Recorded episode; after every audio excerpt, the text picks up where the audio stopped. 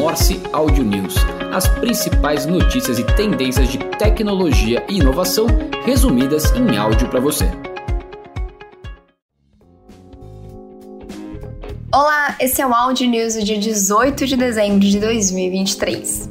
Pesquisadores criam roupa movida a energia solar que aquece e refresca corpo humano um time de engenheiros chineses desenvolveu um tecido à base de microfibras chamado de metatecido, capaz de regular a temperatura corporal durante todo o dia, mesmo em períodos de mudanças externas de temperatura. Essas roupas podem fornecer calor ou efeito de resfriamento dependendo do clima. Os testes mostraram que as roupas feitas com essa tecnologia são capazes de responder rapidamente às mudanças de temperatura ambiente a Epic Games venceu o Google em disputa sobre monopólio da Google Play Store. A criadora do Fortnite afirmava que a companhia havia estabelecido um monopólio no setor mobile ao tornar obrigatório o uso da loja Google Play e do sistema de gerenciamento de pagamentos Google Play Billing. O júri encarregado do caso votou de forma unânime a favor da Epic Games, declarando que a empresa acabou sendo prejudicada pelo comportamento da companhia rival. A decisão também considerou que a ligação entre a loja e o sistema de pagamentos é ilegal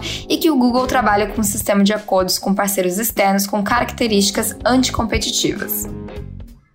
O Google começou a testar uma limitação na coleta de cookies no Chrome. Ele está dando início aos testes da funcionalidade de proteção de rastreamento a partir do dia 4 de janeiro. Essa funcionalidade do navegador Chrome do Google vai limitar esse rastreamento entre sites e restringirá o acesso de sites a cookies de terceiros. Inicialmente, a ferramenta será liberada para 1% dos usuários globais do browser. O comércio conversacional ou chat commerce, muitas vezes chamado de e-commerce, vai movimentar cerca de 50 bilhões de dólares no mundo em 2028 através de aplicativos de mensageria over the top, como WhatsApp, Telegram e similares. Esse montante representará 45% do faturamento global via comércio conversacional. O iFood investiu em inteligência artificial para automatizar cardápios no WhatsApp em parceria com a Blip.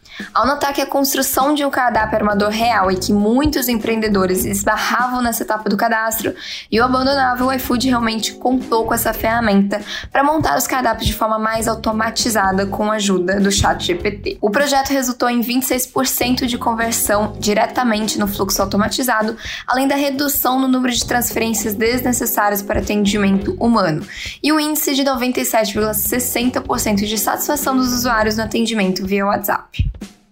E falando em inteligência artificial, o Google lançou a Imagen 2, a nova geração da inteligência artificial que cria imagens. Ela transforma textos em imagens e já está disponível para clientes no Vertex AI, o pacote profissional e pago de ferramentas para criações de inteligência artificial da empresa. O produto utiliza tecnologia Google DeepMind e permitirá personalização e distribuição com ferramentas intuitivas, infraestrutura totalmente gerenciável e recursos de segurança e privacidade embutidos. Dono do Business Insider fecha acordo com o OpenAI para fornecer notícias no chat GPT. A notícia surge no momento em que editores, artistas, escritores e tecnólogos travam uma batalha contra as empresas de inteligência artificial que pode utilizar seus conteúdos ou criações como dados de formação de seus algoritmos. De acordo com as empresas envolvidas, quando um usuário fizer uma pergunta ao chat GPT, ele responderá com resumos dos artigos de notícias da plataforma. Como parte do acordo, a Axel Springer, que é dona do Business Insider, fornecerá conteúdo de suas marcas de mídia como dados de treinamento para os grandes modelos de linguagem da OpenAI, como o próprio GPT-4. E motivos para os editores, artistas e escritores acharem que as plataformas de inteligência artificial podem estar infringindo direitos autorais é o que não falta. Dessa vez, foi a Meta que está sendo processada mais uma vez sobre acusação de violar direitos autorais para o treinamento de inteligência artificial. A ação junta processos movidos por diversos autores e alega que a empresa sabia dos perigos de usar os livros com direitos protegidos, mas teria prosseguido mesmo assim. Falando no universo de investimentos, M&As e startups, a Vivo Ventures investiu 25 milhões de reais na plataforma Conexa Health, que é uma plataforma de telemedicina que atende diversos países da América Latina. Vale lembrar que recentemente a Conexa fez uma fusão com a Zen Club, que é uma empresa de serviços digitais para saúde mental. De acordo com o um comunicado enviado ao mercado pela Vivo, a transação ainda aguarda aprovação das autoridades concorrenciais. As fusões e aquisições no país têm discreta alta no terceiro trimestre. O Brasil registrou 405 fusões e aquisições de empresa no terceiro trimestre de 2023, uma alta de 9,46% na comparação com o mesmo período de 2022, quando foram realizadas 370 operações desse tipo. O setor de tecnologia da informação, que é a TI, foi o que mais registrou operações durante o período, com 102 negociações, uma alta de 132% na comparação anual.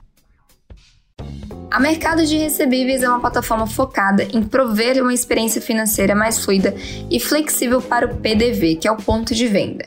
A fintech recebeu o CID e é avaliada agora em 70 milhões de reais. Os recursos captados serão direcionados para o aprimoramento do produto, investimento em tecnologia e contratação de pessoas. A fintech tem o intuito de apoiar empreendedores para uma gestão de caixa com mais liquidez, oferecendo soluções com uso de recebíveis de duplicatas e cartão de crédito. E essas foram as notícias da semana. Curtiu o Audio News de hoje? Então compartilhe com os colegas e até a próxima quinta-feira. Morse Audio News. As principais notícias e tendências de tecnologia e inovação resumidas em áudio para você.